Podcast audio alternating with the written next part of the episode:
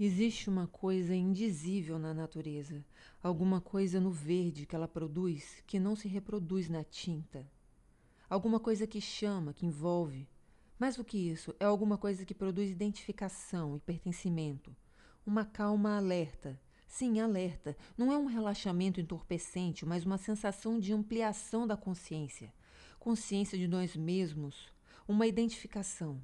Algo em nós diz: faço parte.